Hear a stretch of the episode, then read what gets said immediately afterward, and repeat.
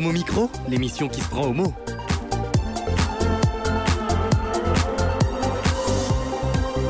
Homo Micro avec Brahim Balk.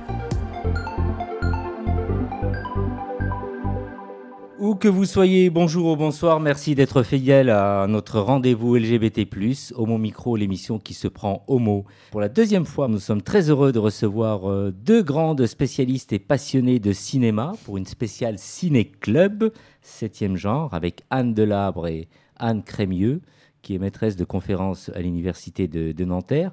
Bonsoir à toutes les deux et merci d'avoir accepté l'invitation. Merci pour l'invitation déjà. Bonsoir Bonjour. Anne Crémieux. C'est vraiment euh, très sympa d'être là. Alors le cinéma, elle aime euh, aussi, mais elle nous fait découvrir euh, à chaque fois dans J'écris ton nom euh, plein de choses qu'elle nous fait découvrir, cinéma, culture et j'en passe. Valérie Beau, merci de revenir parmi nous. Bonsoir, et ce soir on va voyager euh, avec l'expo Chant d'amour et du cinéma et littérature avec la garçonne. Ça va être passionnant encore une fois. Pour cette nouvelle saison, elle a décidé d'être fidèle et régulière à Homo Micro. Elle nous revient en force pour sa chronique micro-politique pour nous parler d'une actualité qui fait débat. Il s'agit de la PMA. Alors, Catherine Michaud, bonsoir. Bonsoir Brahim, bonsoir à tous. Tu vas donc nous proposer une série de- d'entretiens avec des, des politiques. Et pour cette première, nous aurons tout à l'heure tout à l'heure, euh, par téléphone La députée Laurence Van Sonnenbroek-Mialon. qui nous appellera dans une petite euh, demi-heure. Après avoir parlé cinéma, exposition et politique, nous terminerons tout à l'heure euh, notre émission avec un livre euh, que nous présentera tout à l'heure Éric Garnier dans C'est à lire. Bonsoir Éric, comment ça va je, je ferai des signes désespérés si je vois que ma chronique se- passe à l'as. Et le titre du livre Oui, alors ça s'appelle ça s'appelle pas Je passe à l'as, mais c'est les spectres les spectres joyeux Ouais. De Christian Giudicelli. Alors, on va démarrer tout de suite avec nos, nos invités. J'aimerais que vous vous présentiez avant tout, peut-être Anne, euh, pour commencer, Anne Delabre. Bonsoir, oui, donc je, je suis euh, journaliste en fait en presse écrite Mhm. et euh, cinéphile depuis toujours, mais complètement autodidacte, contrairement à ma camarade Anne Crémieux qui est universitaire. Et, euh, et donc je me suis toujours passionnée pour le cin- cinéma, y compris dans mon métier de journaliste, mais pas en tant du tout que critique de cinéma, mais euh, en prenant le 7e art dans son aspect euh, historique, politique, social, économique et euh, les représentations notamment des questions de genre et de sexualité minoritaire au cinéma. Et c'est ce qui est l'objet du ciné-club, euh, le 7e genre. Anne Crémieux. Eh ben moi, je suis très contente d'avoir rencontré un jour Anne Delabre, puisque nous travaillons sur les mêmes, euh, sur les mêmes thèmes. Moi, j'ai travaillé au départ sur euh, le cinéma noir américain, les films réalisés par des Noirs américains et des Noires américaines. Et euh, très vite, euh, d'abord, parmi les Noires américaines, il y a évidemment des personnes LGBTQ+. Donc, en tant que chercheuse, je suis un petit, un petit peu déviée de la question noire américaine à la question des minorités LGBTQ+, aux États-Unis. Et donc, euh, dans, au septième genre, euh, je m'occupe souvent des séances euh, sur, du cinéma américain et anglais, mais pas uniquement. Et voilà, on, on a, une, euh, on a une programmation vraiment très Ouais. internationale et on essaye que- qu'elle soit la plus internationale possible, puisque finalement, le cinéma français et le cinéma américain, c'est ce à quoi on a le plus accès. Et le principe du septième genre, c'est de donner accès à des films vraiment rares, jamais sortis en France, jamais sous-titrés, dont on ne trouve pas les droits. Voilà, toute une histoire et qui fait qu'on a, qu'on- que chaque séance est, est une aventure. Alors, votre histoire, justement, comment vous vous êtes rencontrés et il y a combien de temps maintenant, Anne Delabre? Euh, bah, avec Anne, on se connaît depuis bien avant le 7e genre. hein. Je pense que ça doit faire une quinzaine d'années, il me semble. hein. Oui, voilà. On doit se connaître depuis 2003-2004 et euh, le 7e genre date de 2013, donc c'était bien antérieur. Ouais. Et euh, bah, simplement, quand le, le ciné-club s'est créé, puis l'association dans un deuxième temps en 2015, bah, j'ai évidemment tout de suite pensé à Anne pour faire partie des fondatrices et, euh, et membre du CA. Et Anne euh, ben, nous a suivis depuis le début et continue et joue un rôle très important dans l'association. Ouais. Et c'est vrai qu'on est peu nombreux euh, à être vraiment euh, actifs, hein, peu nombreux, peu nombreux comme dans beaucoup d'assauts. Mais Anne fait vraiment partie des, des piliers indispensables. Voilà. Alors, Anne Delabre, j'aimerais que tu reviennes un peu sur ton parcours et la genèse un peu du- de ce ciné-club. Euh, bah, en fait, euh, j'avais eu l'occasion, euh, pendant mes années étudiantes de fréquenter des ciné-clubs. J'avais un petit peu cette nostalgie. J'ai également beaucoup fréquenté les ciné-clubs du quartier latin. Et euh, j'ai toujours eu envie en fait de, de recréer un ciné-club, mais euh, bon, il y en a déjà beaucoup à Paris. Mhm. Donc l'idée c'était de ne pas en faire un de plus uniquement euh, comme ça, mais d'ajouter quelque chose d'un peu spécifique. Et donc là, euh, un réflexe de journaliste, c'est-à-dire de trouver une ligne éditoriale un peu euh, différente, un peu pointue. Et comme les questions de genre et de sexualité minoritaire étaient un sujet que je connaissais bien et pour lequel j'avais beaucoup travaillé, euh, d'autant plus qu'on avait également avec Didier Roth-Bétoni écrit un livre sur le cinéma français et l'homosexualité. J'avais travaillé pour le festival Chéri Chéri aussi. Et l'histoire du cinéma et les archives me passionnent. Donc tout ça mélangé, ça a donné l'idée d'un ciné-club. Euh, c'est-à-dire, quand je dis ciné-club, c'est cinéma qui, a- qui n'est pas d'aujourd'hui, mais ayant moins 10-15 ans, donc on appelle ça patrimoine, même si ça fait un petit peu poussiéreux. Et, euh, et donc, traitant de ces questions-là, et comme disait Anne, avec des films si possible rares, voire très rares, et surtout une grande place laissée après la projection euh, pour le débat, qui dure au minimum trois quarts d'heure, avec un ou une invitée qui est experte, ça peut être éventuellement l'équipe de film quand on peut l'avoir, euh, si c'est possible, réalisateur, réalisatrice, scénariste, etc.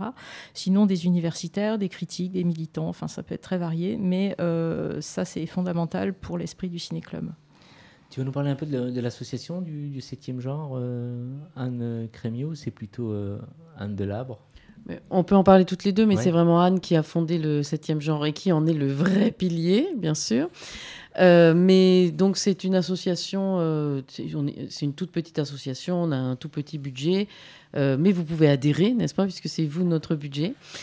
Euh, on a un site web, on a, on, est, voilà, on a une page Facebook, vous pouvez nous trouver très facilement en tapant le 7e genre. Et euh, bah, c'est une association qui vraiment euh, euh, essaye de, de- faire un peu de. Au-delà du côté ciné-club, euh, vraiment au côté cinéphile, faire découvrir des films, il y a quand même aussi un aspect convivial. On fait autant que possible des petites soirées, des, des, des- mais toujours autour du cinéma. Des visites, des, bah, par exemple, on a organisé une visite de, la, de d'amour. Euh, voilà, il y, a- aussi quelque chose de convivial dans cette association, même si euh, voir un film euh, dans une salle obscure n'est pas la meilleure façon peut-être de rencontrer les gens, mais vous savez, il se passe des choses aussi. Oui, parce qu'en en, fait, avant la, avant la projection, les gens euh, euh, attendent, et, et comme, comme on est souvent complet, alors là, je, je fais un petit peu de fausse modestie, mais euh, il y a souvent une file d'attente dehors, et du coup, les gens font connaissance. Et donc, c'est aussi ouais. convivial, parce qu'il y a plein de gens qui m'ont dit Ah, mais on a fait connaissance dehors en attendant pouvoir rentrer. Ou alors, bah, on s'assied à côté de quelqu'un qu'on ne connaît pas. Et donc, le cinéma, c'est aussi un lieu de rencontre. Et ça, j'insiste là-dessus, parce que c'est vrai que c'est à l'heure où tout le monde regarde en streaming, Netflix ou des DVD pour les plus ringards euh, sur leur télé. C'est vrai que l'expérience de la salle, l'obscurité, l'expérience euh, collective, euh, je trouve que c'est quand même très important. Et dans l'idée du 7e genre, il y avait aussi ça. Alors pourquoi c'est devenu une association? C'est aussi euh, pour ça? Euh, bah, en fait, au départ, c'était vraiment une initiative personnelle, une envie euh, vraiment de créer un ciné-club. Et, Mhm. et par l'intermédiaire d'un ami, j'ai rencontré le directeur du Brady, Fabien Houy, qui l'avait racheté à Jean-Pierre Mocky euh, quelques années auparavant. Et, et donc, il m'a laissé carte blanche. Ça a tout de suite marché, en fait, mais j'étais seule. Et au bout d'un moment, comme le cinéma, le ciné-club a pris un peu d'ampleur, pour à la fois lui donner une vraie légitimité, une assise, une existence juridique, et pouvoir le développer, euh, au bout d'à peu près un an et demi, euh, l'idée de créer une association devenait un peu euh, évidente. Anne Delabre, je t'ai proposé d'assurer ce soir la programmation musicale. Qu'est-ce que tu nous proposes comme premier morceau? Alors, pour le premier morceau, c'est euh, vraiment en lien aussi avec la chronique euh, de Valérie. C'est euh, L'amour est un feu de paille de Suzy Solidor. Donc, c'est une très très vieille chanson des années 30 et qui est une chanson qu'elle chante dans La Garçonne, la version de 1936 de Jean de Limur, qui est une version rarissime et qu'on a exhumée euh, il y a quelques temps et, euh, et qu'on a passé d'ailleurs dans le cadre de l'expo à, à l'hôtel de ville. Euh, on a eu la chance de disposer du grand auditorium pour le dernier week-end du mois d'août. Et euh, c'est une chanson qui est quand même assez euh, intéressante. Écoutez les paroles, vous verrez, assez moderne. Nous avons épuisé la gamme des plus subtiles sensations. Chaque vie à notre programme ajoute une autre tentation. Un anneau de plus à la chaîne. Aujourd'hui, demain, jusqu'au bout. Malgré la révolte, la haine, tant pis, l'amour n'est plus pour nous. La vie est un feu de paille, prends le plaisir quand il vient. L'amour est un feu de paille, prends-le quand il te convient. À quoi bon livrer bataille aux espoirs fous, aux songes vains? La vie est un feu de paille, prends le plaisir quand il vient. Nous avons gâché la jeunesse, brûlé les étapes du cœur, noyé dans toutes les ivresses le pur idéal du bonheur. Et lorsqu'en nous revient l'image des souvenirs au loin perdus, une voix ricane, mirage. Trop tard, l'amour n'existe plus. La vie est un peu de paille, prends le plaisir quand il vient. L'amour est un peu de paille, prends-le quand il te convient. À quoi bon livrer bataille aux espoirs fous, aux songes vains? La vie est un peu de paille, prends le plaisir quand il vient.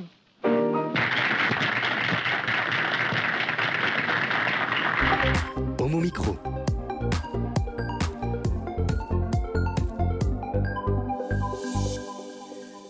On poursuit cette spéciale 7e genre, le ciné-club qui défie les normes ou qui euh, explique euh, les marques. Qui explore les marques. Ouais, pardon, qui explore les marques. C'est un slogan que vous avez trouvé toutes les deux, non? Oui, bah, en fait, au départ, euh, le 7e genre, on avait envie de faire un. Enfin, je sais même plus de quand ça date, si c'était avant l'association ou après. Mais euh, pour expliquer un peu ce que c'était, euh, bon, évidemment, le 7e art et les questions de genre, mais aussi l'idée de, de ce qu'on pouvait programmer. Donc, le ciné-club qui défie les normes ou qui explore les marges. Mmh, C'est à peu près mmh. la même chose. Mais euh, la question des normes est euh, une question qui m'intéresse beaucoup depuis longtemps et la question des marges aussi. Et par le biais du cinéma, ça permet, au-delà des questions LGBTQ et tout ça, d'aller euh, plus loin encore dans, dans une réflexion sur les, les genres et les sexualités minoritaires. Quelle est la ligne éditoriale de- justement de ce ciné-club? Bah, comme je disais, c'est des films donc, ayant plus de 10-15 ans, donc pour respecter le côté patrimoine d'un ciné-club. Euh, des films de toute nationalité, comme le disait Anne, de toute époque, euh, de tout style. Euh, plutôt rares si possible, voire très rares. Et ayant, disons, un intérêt par rapport à un débat ensuite. C'est-à-dire que euh, on ne passe pas que des chefs-d'œuvre, on essaie de passer des films plutôt intéressants, mais qui ne sont pas forcément euh, des grands, grands, grands films, mais qui en tout cas euh, prêtent à débat et, euh, traitent de questions importantes pour l'histoire du cinéma, pour les questions LGBT, pour plein, de, plein de sujets, pour par exemple le VIH ou des choses comme ça aussi. Alors, d'avril 19 2013 à janvier 2020, c'est 60, euh, c'est 60 films en fait. Comment se déroulait en fait euh, la sélection de ces films? Comment elle s'effectuait? J'imagine qu'il y a une équipe. euh, Comment ça se passe le, travail? Comment il est effectué dans Bon, alors on, communique entre nous. Tout- toute personne qui a envie de proposer un film va le proposer. Alors, il faut faire attention quand on propose un film parce qu'après, on en devient responsable. Il faut trouver euh, la copie, les droits, les sous-titres, il faut les écrire soi-même, etc. Mais, euh, et aussi, c'est à ça que ça sert aussi d'être une association. C'est-à-dire que par la loi française, quand on est une association, on doit se réunir, je crois, une fois par an minimum. Et donc, quand on se réunit, euh, là, c'est là qu'on discute de tous les films qu'on pourrait montrer, pourquoi on les montre pas, comment on continue à chercher. Donc, ça fait une forme de brainstorming. Et c'est là que aussi on essaye un petit peu de ne pas avoir euh, cinq films américains ou, cinq films français la même année. Euh, et puis, euh, chaque personne du CA va connaître des films que les autres ne connaissent pas.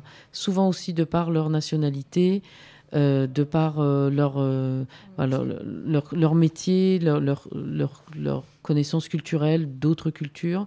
Et donc, ça nous a permis de montrer des films thaïlandais, des films polonais.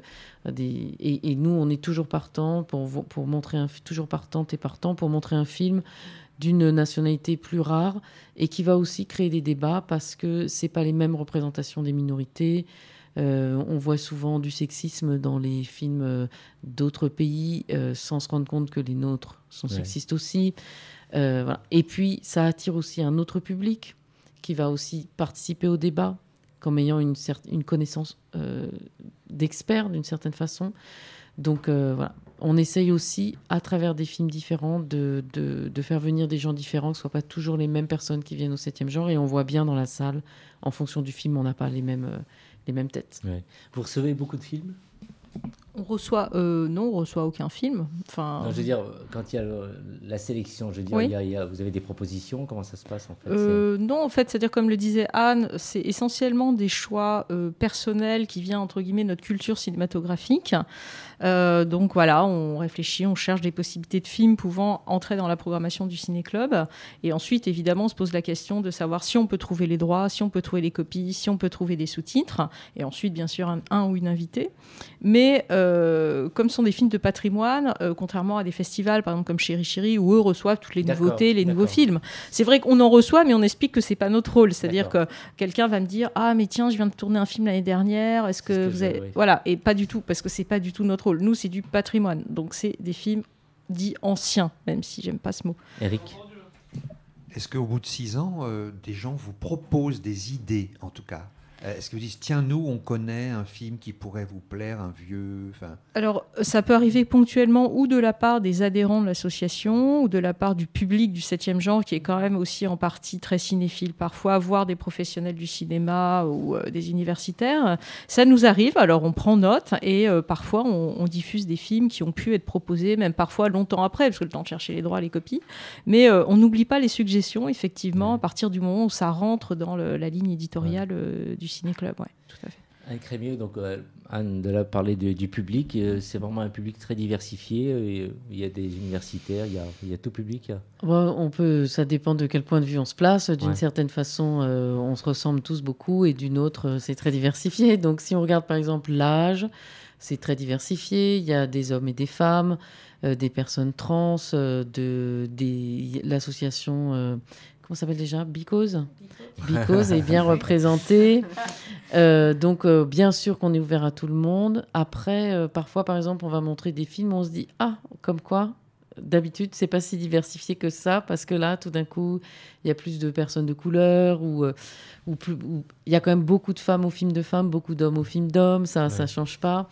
Mais bien sûr qu'on est ouvert à tous. Après, on est comme toute association prise dans des, dans des structures sociales qui font que euh, on n'est pas si diversifié que ça. Ça dépend de quel point de vue on se place. Alors après, il y, a- y a différence à faire entre les membres de l'association et le public du 7e genre, parce que beaucoup de gens viennent aux séances du Brady le lundi soir, mais ne font pas du tout partie de l'association. Ce sont des séances commerciales ouvertes à tout le monde. Et donc là, il y a aussi un public qui vient au Brady, d'habitués, de cinéphiles. Euh, il y a des gens qui sont juste curieux aussi de films différents qu'ils connaissent pas, ou qui viennent parce que c'est le 7e genre, mais qui, voilà, et d'autres qui sont plus pointus, qui viennent parce que c'est un film rare. Donc ça dépend aussi, euh, bien sûr. Et euh, là, juste pour par exemple parler de la programmation de la rentrée. Euh, la rentrée se fait lundi prochain, donc le 23 septembre à 20h30, et on passe un film qui, pour le coup, n'est pas euh, un film LGBTQI euh, spécifique, mais un film de cinéphile. S'appelle Les Équilibristes de Nico Papatakis, qui est un réalisateur d'origine grecque, qui a fait que cinq films et qui a un univers très intéressant. C'est plutôt vraiment de la cinéphilie, mais c'est un film avec Michel Piccoli et qui est en lien, enfin, avec la relation que Jean Genet a eue avec son dernier amour Abdallah. Donc c'est un film qui à la fois traite de littérature, traite de questions de domination-soumission. Et les questions LGBT, bien sûr, sont dedans, mais Ouais. c'est pas non plus. euh, on va pas du tout le définir comme un film LGBT. D'ailleurs, le réalisateur est pas du tout LGBT.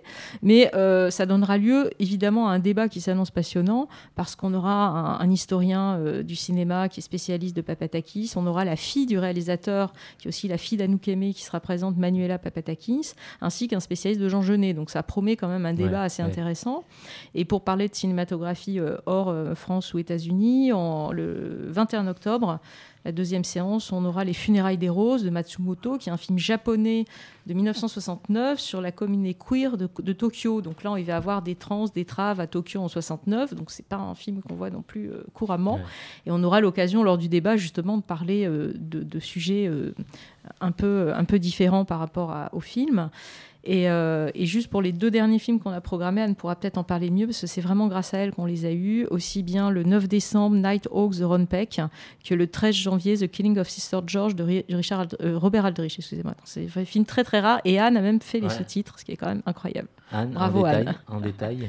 Oui, bah alors le premier film, Night- Nighthawks, c'est un film qui n'a pas été beaucoup vu, jamais sorti en France, les sous-titres n'existaient pas. Euh, c'est un film euh, donc anglais, les deux sont des films anglais, euh, dans lequel donc, le, dont le personnage principal est gay, et c'est un film, un de un, un film où vraiment c'est il, il n'a pas honte d'être gay, et on est en 80, quelque chose comme ça, so- 77. Et donc, c'est très intéressant de ce point de vue-là, parce qu'à l'époque, euh, des films comme ça, euh, il y en avait quasiment pas. Et c'est un film qui a été fait par une communauté gay. C'est vraiment tout le monde sur le tournage. C'était un acte militant de la part d'une grande partie, euh, dont le réalisateur. À part le- tu as dit à part- dire que le réalisateur vient quand même de Londres pour le ciné-club, donc c'est quand même cool. Voilà. Et on aura le réalisateur, effectivement. Et ensuite, The King of Sister George, alors, c'est un film culte euh, lesbien parce que euh, il est complètement euh, déjanté. Le personnage principal est euh, extrêmement euh, étrange parce que le film a été reçu en partie comme homophobe, en partie comme en avance sur son temps à l'époque. Et le personnage principal, vous n'avez jamais vu ça, quoi. Ouais. Vraiment. Anne Crémieux et, et Anne Dalabre, je vous propose une petite parenthèse pour Micro Politique. Nous avons notre deuxième invité par téléphone. Euh, c'est l'invité de, de notre amie euh, Catherine Michaud. Bonsoir Laurence Van Sonnebrock-Miaillon.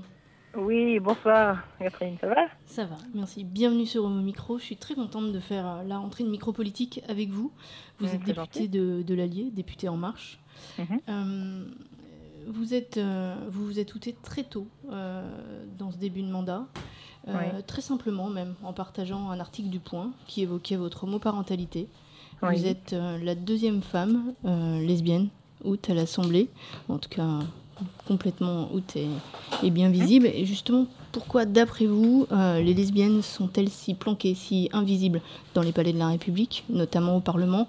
Après, on, va, on, on dénoncera personne, mais on sait aussi qu'il y en a certaines par le passé qui ont, qui ont voté contre certains textes euh, qui pourtant euh, pouvaient faire avancer nos droits. Alors, pourquoi en fait euh, ces, ces collègues sont-elles sont-elles encore dans le placard Disons que, en fait, je pense qu'il y a peut-être euh, deux raisons, à mon avis, euh, à cela. C'est alors peut-être que la première, qui me paraît la plus honorable, c'est celle euh, euh, qu'on pourrait avancer en disant que certaines, d'ailleurs, j'en ferai normalement partie, qui estiment que l'homosexualité, comme l'hétérosexualité d'ailleurs, est un non-sujet finalement. Enfin, c'est vers, ça que, ces personnes aimeraient tendre, que qu'on puisse euh, juste être nous et pas forcément identifier euh, euh, comme lesbienne, même si je sais très bien qu'il est important pour la communauté et notamment euh, pour les jeunes toujours en quête de, de modèles, il est important justement de, en tout cas à, notre époque encore, de, se revendiquer justement euh, lesbienne, euh, gay, pour, justement euh, faciliter euh, la visibilité des gays et des lesbiennes. Et puis en- en- ensuite, je pense qu'il y a peut-être une autre raison qui ne, personnellement ne, me concerne pas évidemment.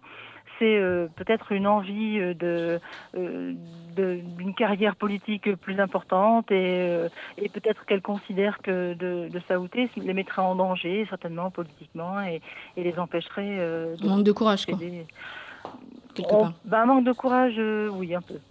On peut dire ça comme ça, oui. Ouais. Une deuxième question, peut-être plus, plus politique. Euh, Mhm. Chez En Marche, vous avez, eu, euh, vous avez eu votre Christine Boutin, vous avez eu un cas à gérer. Ouais. Agnès euh, Mhm. on en avait déjà parlé ensemble, je sais que ça Bien vous a pas mal touché. Et vous qui avez vécu tout cela de l'intérieur, pourquoi finalement En Marche a mis autant de temps à l'exclure? Alors, là, j'aurais presque envie de vous dire, finalement, ce serait à, à d'autres à qui il faudrait poser cette question. Moi aussi, je me suis posé la question, mais pourquoi, dans un mouvement euh, qui se revendique progressiste, euh, euh, enfin, pourquoi on, on garde dans nos rangs quelqu'un qui tient de tels propos? Enfin, parce que que qu'on soit, euh, qu'on ait des avis divergents sur euh, sur la PMA, sur tout un tas de sujets, euh, bon, ça, peut s'entendre, mais après, c'est dans le, c'est dans l'expression finalement de, ce désaccord sur le sujet. En tout cas, moi personnellement, qui, me gênait, enfin qui me gênait à tel point que j'étais prête donc à, quitter le mouvement si si le si la, République en marche n'était pas prête à, mettre fin à sa collaboration avec la, députée en question. alors bon, on m'a promis régulièrement qu'effectivement elle serait exclue et régulièrement elle, réitérait des propos enfin, qui était clairement homophobe et, même parfois, euh, euh, enfin, elle a, elle a, stigmatisé aussi euh, la communauté musulmane dans, dans, le rapport Touraine, par exemple, ou alors elle a aussi, parce que en fait, il n'y a pas que ça. Enfin, si, si vous voulez, il y, a, ça, c'est déjà énorme, cette homophobie exprimée comme ça aussi librement finalement, mais il y avait aussi la stigmatisation des femmes célibataires qu'elle comparait à des drogués à qui on aurait apporté comme traitement un enfant. Enfin, enfin, des fois, c'était des propos, enfin, vraiment qui, allait très très loin. Et, moi, je, ne comprenais pas, malgré les menaces euh, qu'on pouvait, moi et d'autres, hein, d'autres collègues comme Raphaël Gérard, euh, Jennifer de Temerman, euh, Damien Adam, voilà, on, s'était tous dit, mais si le mouvement ne fait rien, nous, nous en allons, parce que nous ne sommes plus en cohérence avec, avec ce, entre, entre ce, dont on, se réclame et puis les propos tenus donc par cette collègue qui faisait encore partie de nos rangs il y a encore, encore pas très longtemps. On va parler maintenant d'actualité. La PMA arrive enfin à l'Assemblée. On l'a attendu longtemps, très longtemps. C'était déjà une promesse de François Hollande, puis du candidat Macron. Elle a été reportée à plusieurs reprises depuis le début du quinquennat.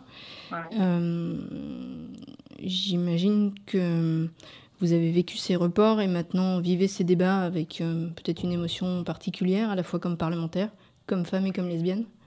Alors comme parlementaire, oui, effectivement. Euh, enfin, en fait, tout ça, c'est très lié. Finalement, je suis une femme lesbienne parlementaire, si vous voulez. Donc, en fait, euh, euh, et, mère aussi. Enfin, je veux dire, c'est important parce que finalement, ce sont des sujets, enfin, qui me concernent à tout point de vue en tant que parlementaire, en tant que lesbienne, en tant que. C'est pour ça que je parlais d'émotions particulières. Eh ben, l'émotion particulière, c'est, enfin, en fait, c'est une, oui, c'est vraiment une émotion particulière dans le sens où, euh, en 2013, quand, quand je vis avec ma famille tout, tout ce qu'on, tout ce qu'on espérait et qui finalement est, tombé à plat euh, avec le recul de François Hollande face à cette agitation dans la rue, euh, une grande déception. Et puis de voir ma fille à l'époque qui avait 13 ans, enfin, se rendre compte qu'il y avait une telle haine finalement envers, envers, envers sa famille. Euh, parce que finalement c'était bien de cela dont il s'agissait. Donc là maintenant de pouvoir entre guillemets prendre une revanche sur l'histoire en tant que mère, en tant que parlementaire et enfin en tant que lesbienne, bah bref tout, ce package euh, euh, qui, qui, qui, me représente, oui c'est vraiment, enfin en plus j'ai vraiment l'impression de participer à l'histoire de l'évolution des droits des droits LGBT et franchement pour moi c'est vraiment Enfin, oui, c'est vraiment émouvant en fait de, participer à ce moment euh, qui, à mon sens, est historique. Même si j'ai bien conscience qu'il y a encore des sujets qui euh, qui, n'iront pas jusqu'au bout, comme. Euh, enfin, J'allais y venir. Ah, bah, il y a, un sujet de crispation dans ce texte. c'est la filiation. Ah pourquoi ne pas avoir simplement étendu le droit commun comme le demandaient les associations LGBT Et vous, est-ce que vous y étiez favorable d'ailleurs à cette extension du droit commun? Alors moi j'étais euh, comme, euh, enfin on, on, d'ailleurs on est toujours sur la même sur un même euh, sur un même plan avec Raphaël Gérard. On, est, on, on avait dans l'idée en fait que l'idéal serait été effectivement de, de dégenrer finalement le, le, titre 7, celui qui a qui euh, enfin, le titre 7 donc du code du code civil euh, pour vos auditeurs, euh, qui, euh, qui qui parle donc justement de l'affiliation et ça, ça aurait vraiment été la, la, proposition, enfin le la, la, la solution la, la, meilleure. Et bon, ça n'a pas remporté ça n'a pas remporté le euh, les discussions euh, auprès des ministres. Mais euh, alors ça c'est déjà un problème. Il y a un autre problème, c'est celui aussi des familles, comment dire, des femmes, enfin des couples de femmes qui ont eu des enfants avant la loi mariage justement, qui pour certaines se sont séparées, alors dans plus ou moins bon terme avec leur ex-compagne, et qui maintenant se retrouvent dans des situations, dans des situations pardon, complètement dramatiques où, enfin en fait aucun dispositif n'est prévu maintenant dans la loi pour pour leur permettre, en tout cas à leurs enfants, pour permettre à leurs enfants d'avoir de, d'avoir une égalité de droit face à la filiation. Alors, c'est un, c'est vraiment un sujet qui me tient à cœur, d'autant que on a, j'ai réfléchi à un dispositif euh, transitoire qui pourrait permettre justement euh, de, de, de, permettre euh, un accès à la filiation complète à ces enfants. Et quand, j'en discute avec d'abord avec le, cabinet euh, de Madame Belloubet, mais a ça maintenant de nombreux mois, hein, parce que ça fait un moment que moi je travaille sur ce sujet. Euh, je, sens bien qu'il y a de la résistance, mais moi au fond, moi je me dis de toute façon, mon dispositif est, très clair. Il, n'impose aucune charge au budget de l'État. Il n'y a aucune raison euh, que le gouvernement s'y oppose. En plus, je propose cette solution qui finalement euh, va permettre d'englober beaucoup de familles. Et, voilà. Et donc je présente aussi cet amendement parce que même s'il y a eu une discussion avec la ministre en tête à tête sur le sujet et que j'avais bien compris qu'en fait, enfin, qu'elle y était opposée enfin sans, que sans que enfin c'est en fait l'argument qu'elle elle avance c'est que la loi n'est pas rétroactive mais si on propose euh, quelque chose un dispositif transitoire parce que ce sont des choses qui existent qu'on peut faire qui sont très rares mais en l'occurrence euh, quand quand, quand j'entends la ministre madame Belloubet dire que euh, cette cette nouvelle filiation est euh, est vraiment euh, est vraiment géniale une avancée historique moi je lui rappelle juste au creux de l'oreille que ben non en fait parce qu'il y a encore y a encore des familles qui vont se retrouver euh, euh, sur le bord du chemin et ça pour moi c'est insupportable.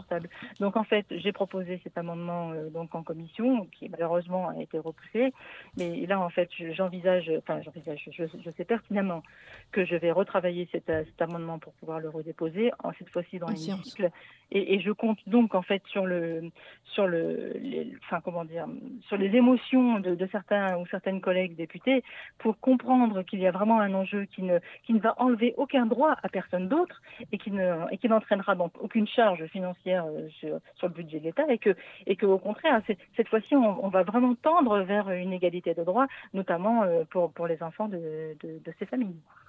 Dernière question, euh, Laurence. Euh, un autre sujet sur lequel vous êtes pleinement investi pour la communauté, euh, c'est la lutte contre les thérapies de conversion. Vous préparez une proposition de loi depuis un an, vous avez beaucoup travaillé. Est-ce que vous pouvez nous exposer tout cela? Et nous donner le calendrier euh, Alors maintenant qu'on dit que ça fait un an, en fait, je dois bien plutôt être à un an et demi, presque deux ans de préparation de ce texte. Donc en fait, le texte, si vous voulez, il, est prêt. Hein, il, euh, il, enfin, il, y a, il y a déjà un texte écrit euh, avec un article unique et des, des, des déclinaisons de, de, peine.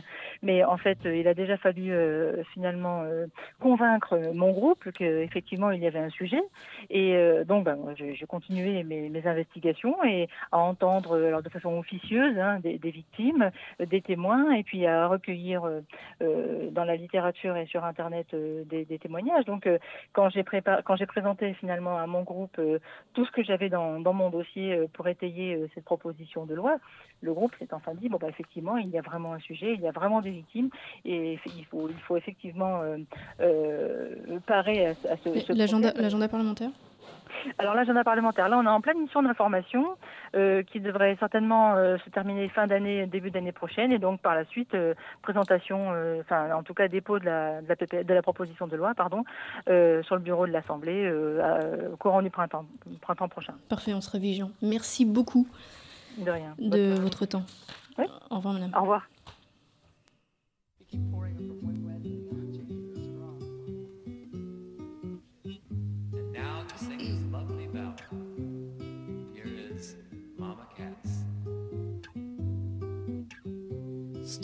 Shining bright above you. Night breezes seem to whisper, I love you. Birds singing in the sycamore tree. Dream a little dream of me. Say nighty night and kiss me. Just hold me tight and tell me you'll me while I'm alone and blue as can be. Dream a little dream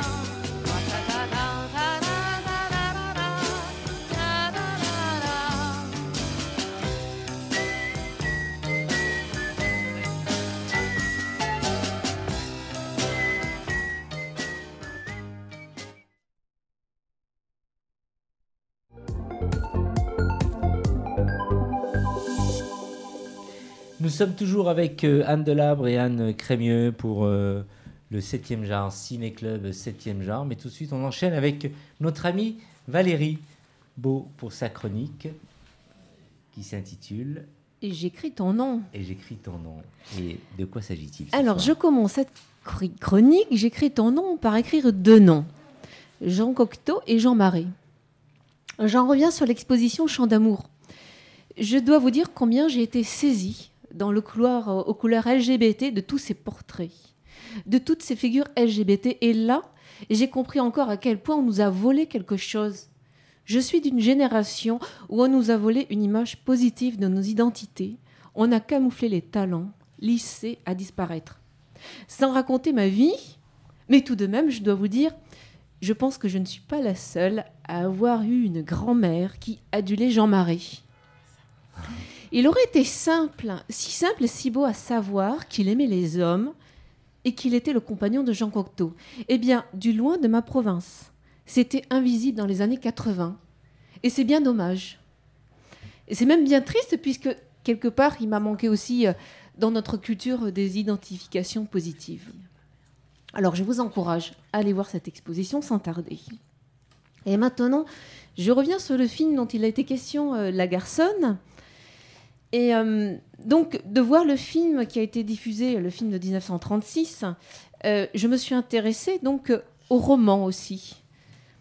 Donc, La Garçonne est un roman de Victor Marguerite et publié en 1922. Il est- il est pré- il est donc c'est l'histoire d'une femme indépendante menant une vie sexuelle très libre avec des partenaires aussi bien masculins que féminins.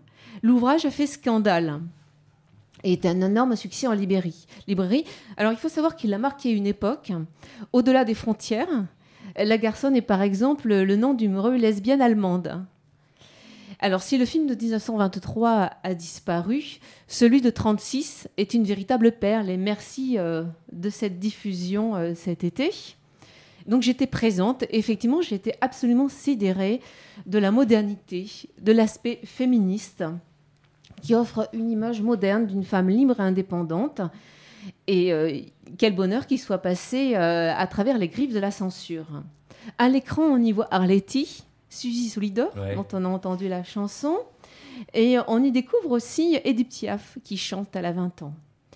Alors, Monique L'Herbier, l'héroïne, est heureuse. Elle épousera bientôt un homme qu'elle aime. Un soir pourtant, euh, elle découvre qu'il a une maîtresse, humiliée. Elle se venge avec le premier venu. Puis au lieu de rentrer dans le rang euh, avec gourmandise, euh, enfin, avec gourmandise, en fait, elle rentre, euh, elle- part à l'exploration de la vie et va multiplier les expériences. Donc c'est une femme émancipa- qui s'émancipe. Et donc j'ai été curieuse le livre, le, le film m'a tellement étonné que je me suis dit, j'ai envie d'y retrouver des, traces et trouver, com- comprendre aussi le style de l'auteur. Donc j'aime euh, aux chroniques vous lire un petit passage. Mhm. Et Monique, amusée, déclara à son tour Tu n'as pas honte Lady Springfield secoua délibérément la tête. Non, elle n'avait pas honte. Et pourquoi aurait-elle honte? Son mari était trop occupé des affaires de l'État pour prendre souci de sentiments. Il lui avait fait deux enfants, comme on y plantait deux arbres. Leur éducation? La nurserie, pour l'instant, y pourvoyait. Ensuite, ce serait le collage. Quant au spiritisme, voire théosophique, il suffisait sans doute aux curiosités de l'esprit. Lady Springfield ne détestait pas les joies qui achevaient de prendre corps. Et quel corps plus plaisant que celui d'une jolie femme? Entre toutes, celui de Monique, longtemps désiré, occupait dans ses souvenirs la première place, place réservée, d'autant plus précieuse. C'est Donc, beau, ouais. c'est- Je vous invite à découvrir le livre. Et je précise, donc le livre a eu tellement de succès, il a Mhm. fait scandale. Et donc son auteur, Victor Marguerite, a, é- a été, donc, euh, a été euh, radié de la Légion d'honneur. Oui, Voilà. tu m'avais dit ça tout à l'heure hors antenne, mais c'est fou. Ah oui, c'est complètement euh, Ouais. étonnant. Et donc euh, les femmes ont commencé à se couper les cheveux à cette époque-là, et ça a été un élément déclencheur absolument important. Vous vouliez ajouter, euh, Anne Crémieux et Anne Delabre, euh, avec ce qu'on vient d'entendre un peu? Bah, rapidement sur la garçonne, c'est vrai que c'est une histoire intéressante parce qu'à l'origine, c'est effectivement un roman de Victor Marguerite qui a été adapté trois fois à l'écran. Donc une première fois en version muette en 1923, mais euh, c'est une version complètement disparue. Il y a vraiment plus aucune trace depuis très longtemps, donc euh, voilà, impossible à voir. Cette version a été déjà censurée. Euh, puis la deuxième version, donc 1936, Jean de Limur, rarissime, dont a parlé Valérie et qu'on a réussi à exhumer. Et ça, c'est vraiment, c'est vraiment chouette quand on a des belles découvertes comme ça. Une troisième version de Jacqueline Audry en 57 en couleur, euh, à la fois plus moderne parce que euh, plus contemporaine, mais aussi pas forcément plus euh, osée, on va dire, dans, dans le, dans, le, dans le style. Quoique, mais là, ça sera un peu long pour détailler parce Ouais. qu'il y a tout un sous-texte à, avoir pour, pour ce film. Et ça, par exemple, si on le passe au 7e genre un jour, on, on pourra faire un très beau débat dessus. Et il y a également une version téléfilm qui date de 88 d'Étienne Parier avec Marie Trintignant dans le rôle titre. Merci Valérie pour, euh, pour cette belle chronique, encore une fois. C'est un plaisir. On te retrouve tout à l'heure en, en fin d'émission. Nous allons tout de suite écouter celui qui aura certainement un jour la Légion d'honneur, qu'on lui retirera pas, pour nous présenter un livre. Éric Garnier, euh, c'est à lire. Alors, euh, c'est un ouvrage de Christian Giudicelli. Les spectres joyeux chez chez, Gallimard. Gallimard. Alors, euh, on avait, enfin, c'est le, le dernier tome, hélas, d'une une sorte de trilogie qui a commencé en 2007 avec Les Passants chez Gallimard, puis on l'a reçu en 2016 pour euh, le tome 2, si on peut dire, La planète euh, Nemosa. Euh, et puis là, le troisième tome, troisième récit, toujours chez Gallimard. Alors, c'est une sorte de trilogie qui se termine, dans laquelle Christian Giudicelli, avec émotion, mais sans exagération, sans pathos, entre autres quand il parlait dans un tome précédent du grand amour de sa vie, un peintre qui lui a été arraché par le cancer, avec aussi une dose de vacherie douce, euh, parce que c'est quand même un homme bon, on- c'est ce qui ressort de ce livre, avec aussi verve et humour. Il redonne vie donc dans ce troisième tome à des personnes, euh, parmi les milliers que ce septuagénaire a croisés, a fréquentés ou aimés, des personnes connues ou anonymes, euh, que sa profession, je dirais même sa passion, c'est-à-dire les livres, il a été longtemps critique littéraire à France Culture, et que sa vie d'homosexuel assumé lui ont donné euh, à connaître. Alors ce, ce troisième volume est tendre, savoureux, émouvant, étonnant. C'est écrit sans chichi, mais avec une, une délicate dose de rigueur qui évite l'épanchement excessif ou la confidence grivoise. Alors, plutôt que de ne retenir qu'un personnage, et je le ferai quand même, euh, et vous le présenter, euh, euh, ce sont tous ces portraits qui enchantent, amusent, émeuvent, mais toujours avec un vrai bonheur de vivre, un bonheur d'écriture, même si la camarde approche inéluctablement Et euh, il y a aussi une belle ironie euh, contenue dans l'oxymore du titre, Les spectres joyeux. Alors, celui dont je parlerai quand même parmi les nombreux personnages, eh bien, c'est un certain Brahim. Non. Alors, je me suis demandé si c'était toi, Ouais. un, un beau jeune Marocain rencontré euh, à Ouarzazate et dont il dit avec beaucoup d'émotion qu'il se pardonne toujours pas de ne pas avoir été jusqu'à prononcer le mot je t'aime à Ouais. son égard. Alors pour conclure, on, comprend que Christian Giudicelli se soit donné une fin euh, pour ce genre de, récit intime, euh, centré euh, sur des rencontres strictement personnelles, qui font de ces rencontres un peu en creux un portrait de lui-même, un portrait discret et humain. Euh, mais on ne peut s'empêcher aussi de souhaiter qu'il revienne sur cette fin et euh, cette fin de voilà ce clap de fin en tout cas concernant ce type d'ouvrage et nous enchante de nouveau avec d'autres euh, volumes semblables. C'est Christian Giudicelli, Les Spectres joyeux chez Gallimard et les trois les deux premiers à lire aussi, c'est. Les Passants et La planète Nemosa. Vous connaissiez? Voilà. Vous avez lu Deux noms, Anne mais j'ai jamais lu. Il a eu le prix Renaudot il Ouais. y a quelques années. Et il est membre du jury Renaudot. Enfin, c'est un homme de lettres euh, absolument électeur chez Gallimard. Voilà. Merci Eric pour euh, nous avoir euh, fait découvrir ce, ce livre. Donc on peut se le procurer. Donc il est vendu toujours. euh, Voilà, il est sorti en juin. Ouais. On- n'a pas pu le recevoir avant la fin de mon micro. Mais euh, voilà. il- je- Ouais. Et la prochaine chronique, ben, ce sera depuis Mayotte. Parce que tu t'en vas pendant euh, quelques mois et tu nous appelleras depuis Mayotte? Tu iras donc euh, rejoindre un peu le soleil euh, pendant l'hiver. euh, Oui, en qui a cru- Ouais. cruellement manqué ici Ouais. depuis trois mois, c'est sûr. Anne Delabre et Anne Crémieux, alors euh, pour finir avec vous, dites-nous un peu l'ouverture donc du Ciné Club 7e genre est programmée pour Bah, Rendez-vous lundi prochain à 20h30 au cinéma Le Brady, qui est 39 boulevard de Strasbourg, dans le métro Strasbourg-Saint-Denis, hein, pas très loin d'ici, dans le Mhm. 10e arrondissement. Euh, donc avec les équilibristes dont je parlais tout à l'heure, de Nico Papatakis. Euh, réservation quand même très conseillée parce que souvent on affiche euh, complet. Donc vous avez jusqu'à demain soir, mardi minuit, pour réserver au tarif réduit de 6,50 euros. Et nous avons également un tarif spécial adhérent de l'association à 5 euros, où là on peut réserver à 5 euros jusqu'au dernier jour.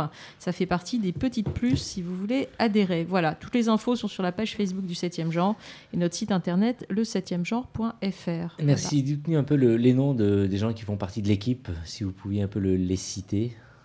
Ben, donc, euh, nous deux, évidemment. Nicole euh, Fernandez-Ferrer, qui est euh, directrice du centre Simone de Beauvoir. Euh, qui a d'autres Euh, Alors, donc, euh, oui, Nicole euh, Fernandez-Ferrer, qui est déléguée générale du Centre audiovisuel Simone de Beauvoir, donc qui est effectivement quelqu'un du métier.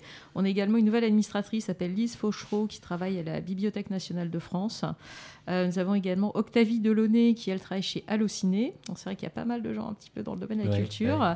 Euh, et euh, dans l'équipe euh, aussi autour qui, qui participent. Euh, Après, ça, ça peut tourner de manière... euh, de manière, euh, disons, selon les cas, en fait, hein, sur les recherches ponctuelles de films. Ouais. Euh, après, il y a tous les gens aussi qui sont en arrière pour, pour assurer l'administratif, la compta, la communication, même si on n'a pas beaucoup de moyens comme Zéane, hein, on n'a pas de subvention de quoi que ce soit. Ouais. Donc, on ne touche pas un sou sur la billetterie, je précise aussi. Donc, c'est uniquement les, les- les cotisations en fait, des adhérents, hein, pratiquement, qui, qui sont nos ressources. Et, euh, et voilà. Donc, euh, si Et vous en voulez- ce moment, il n'y a que des femmes, mais Oui, il y a c'est pas il y a- volontaire, Il y a hein, trois aussi, mois, on était euh, oui. totalement euh, mixte, à Voilà. 50%. Les garçons nous ont quittés. Ah oui. Peut-être quand il y a une Mais- majorité Oui. de femmes, ils Oui. fuient, c'est terrible. Mais en C'est tout cas, ça. hein. Alors que nous tenons Alors- à avoir, je précise, c'est vrai que tu fais bien de le dire, parce qu'au 7e genre, on aime bien mélanger les gens. On est absolument une association pour la mixité. Et c'est vrai qu'on s'aperçoit que souvent les associations mixtes deviennent des associations masculines, Ouais. les associations de femmes sont non mixtes.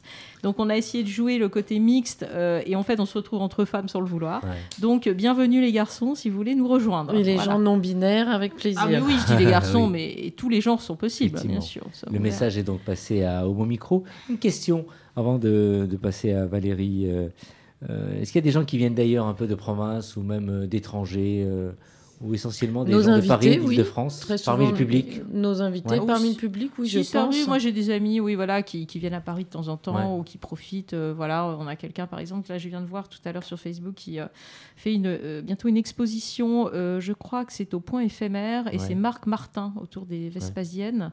Et bon, lui il habite à Berlin, mais il vient régulièrement à Paris et il vient au 7e genre. Et euh, oui, je pense qu'on n'a pas fait de sondage, mais euh, il y a des gens un peu partout. Très bien. Donc un lundi, on va demander à, à Valérie, euh, on demandera à Valérie d'aller justement sur place et d'assurer un direct par téléphone pour un peu prendre l'ambiance. Ça peut être sympa, ça, Valérie, n'est-ce pas? Excellente idée. Ouais. Tu voulais intervenir, Eric?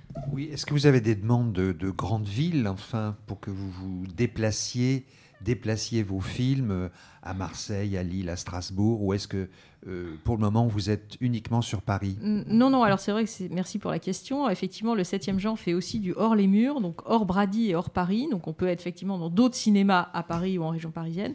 Mais on est également très amis, par exemple, avec le festival Écran Mix de Lyon, qui nous invite régulièrement et avec qui on échange des films et, des droits et des, copies, etc.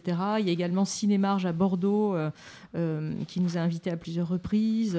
Oui, oui, bien sûr, on est également en province et même euh, peut-être bientôt en, en Belgique, j'espère, à Bruxelles. On est très amis avec Pink Screen, donc euh, peut-être qu'on ira faire un petit tour à Ouais. Bruxelles. Voilà, c'est en fonction de ce qu'on nous propose. Il y avait Nice aussi à un moment donné. voilà. Pour finir, euh, Valérie, tu as des annonces à Oui. faire passer? Alors, dans la lettre, dans l'acronyme LGBTQI+, il y a B. Alors, pour lutter contre l'invisibilité euh, de la bisexualité, on va dire aussi pansexualité, et pour lutter contre la biphobie, il y a 20 ans, euh, a été créée la Journée internationale de la bisexualité. Donc, c'est chaque année le 23 septembre. Et cette année à Paris, ce sera donc le 22, dimanche prochain. Euh, Une grande marche est organisée. Très, très important, c'est une marche interassociative. Alors, bien sûr, Bicose et Fer de Lance, mais euh, on est tous ensemble et euh, si elle peut avoir lieu, c'est parce que tous les alliés sont là. Et donc, c'est rendez-vous à 15h à place du colonel Fabien. Oui. Voilà, Pas très loin de, de nos studios d'ailleurs. Ouais. exactement. Merci Valérie. Donc on va se donner rendez-vous pour vous donc euh, lundi au Brady? Absolument. Exactement. Pour, euh, pour vous remettre de votre marche du 22. Voilà, Exactement. exactement. Merci d'avoir répondu à l'invitation et à très très vite. Au revoir Catherine et à très bientôt. Au revoir Brahim. Prochaine euh, invitée, euh, j'enregistre très bientôt. Ouais. Agnès euh, Firmin-Lebaudot, qui est donc la présidente de la commission spéciale euh, sur le sujet de, de- de ce qui nous anime, de la loi Ouais. bioéthique. Très prochainement à au micro. Au revoir Eric et par téléphone certainement. Oui, je parlerai peut-être de, de films que j'ai reçus et peut-être euh, d'un gros livre sur euh, Ernest Kantorowicz, que tout le monde connaît, bien sûr. Non, personne? Eh ben, je vous ferai découvrir ce grand maître de l'histoire médiévale, du, grand maître du XXe siècle sur l'histoire médiévale. Voilà. Valérie, à, à très bientôt aussi. Ravi de t'avoir retrouvé à mon À micro. très vite Ouais. pour un non-surprise. L'émission est en partenariat avec Mix Radio Belgique, Garçon Magazine, Pink TV et la, et la DILCRA. Sur 106.3, vous avez l'occasion d'écouter notre émission, notre rendez-vous en direct. Et vous pouvez nous écouter, enfin, nous réécouter sur iTunes, Deezer et, et Magellan et bien d'autres plateformes encore. Cette émission a été réalisée par notre ami Antoine de Andrade. Merci pour lui, merci pour toute sa communication sur les différents réseaux sociaux. C'est très dynamique et ça nous fait connaître. Surtout, tendez l'oreille et on vous dit à très vite. Et on vous embrasse. Bonne semaine. Au revoir.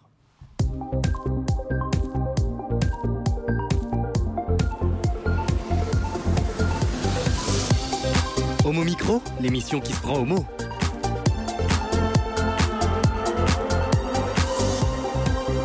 Homo Micro avec Brahim Balk.